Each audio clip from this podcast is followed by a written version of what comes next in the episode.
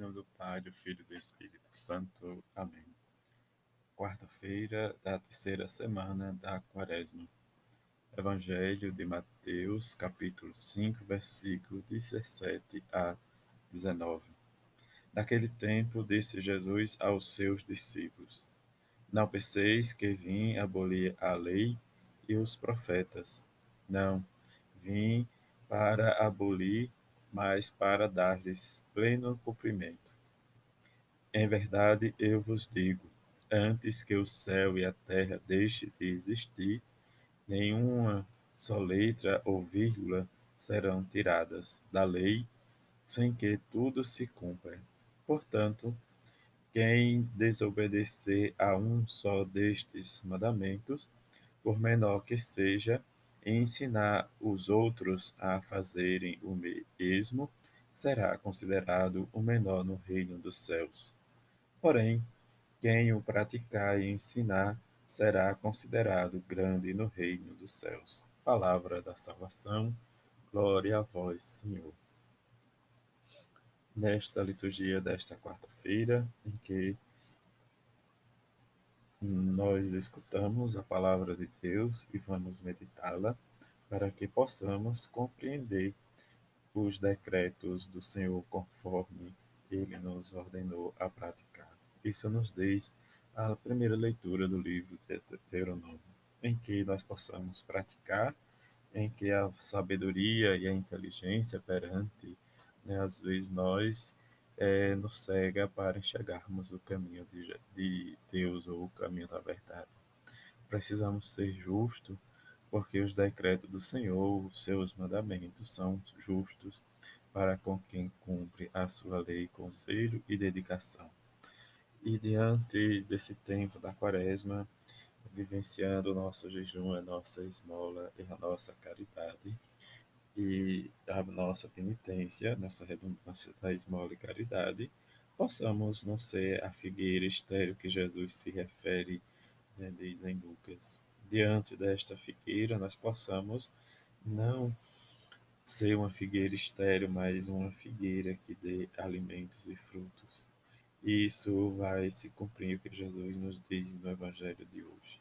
Revelar em que muitas vezes nós nos decepcionamos, mas precisamos buscar sempre o amor e a misericórdia em Deus e praticar o bem sempre ao nosso próximo.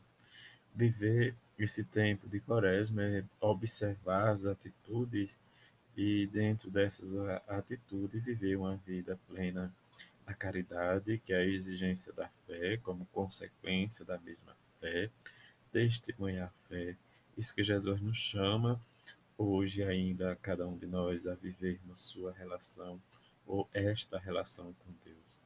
Diante deste fato, precisamos manifestar a misericórdia que o Pai tem para com cada um de nós, irmãos e irmãs.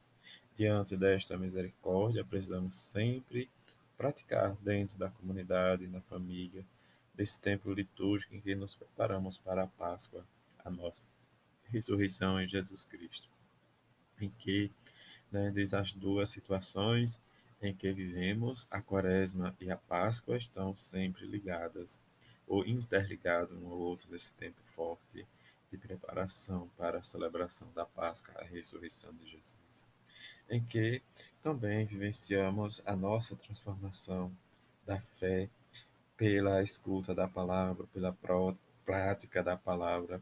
Estas são as vezes que nos custa viver e colocar em prática o que Jesus nos ensina. Isso que ele vai nos dizer.